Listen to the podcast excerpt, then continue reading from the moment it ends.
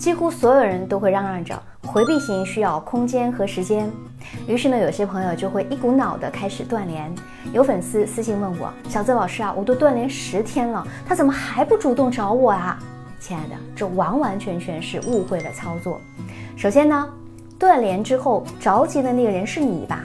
期待结果的人也是你吧？最后可能沉不住气的还是你啊！所以，请别做伤人伤己的事情啊。给回避型空间和时间，其实并不是最重要的事情，更重要的是，当你联系他的时候，你有没有真正的理解他，有没有认同他的情绪呢？回避型他也是个正常的人，他不会闲着没事儿就回避的，所以当他回避的时候，一定是感受到了危险和压力了。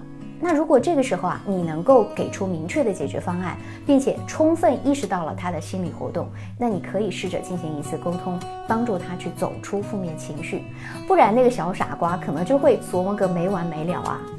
你可以表达对他的肯定，适当的关心他，就算他没有回复也是非常正常的，不用太担心，因为他可能不知道你到底是真情还是假意，他需要继续观察你。那你呢，就可以再耐心的等待个三五天左右。每个人都是需要被爱和肯定的，其实回避型也不例外。那如果他真的不喜欢你了，他完全可以把你拉黑、删除，再也不联系你，或者寻找新的伴侣。你又不是他的仇人，他也没有必要谈个恋爱就躲成这样吧？那他越是表现的纠结和犹豫，越是证明他心里还在乎，还没有做出决定。那么在这个时候，如果你开始咄咄逼人或者输出各种小作文，他只能告诉自己啊，那我还是躲着点好，躲着点没有麻烦啊。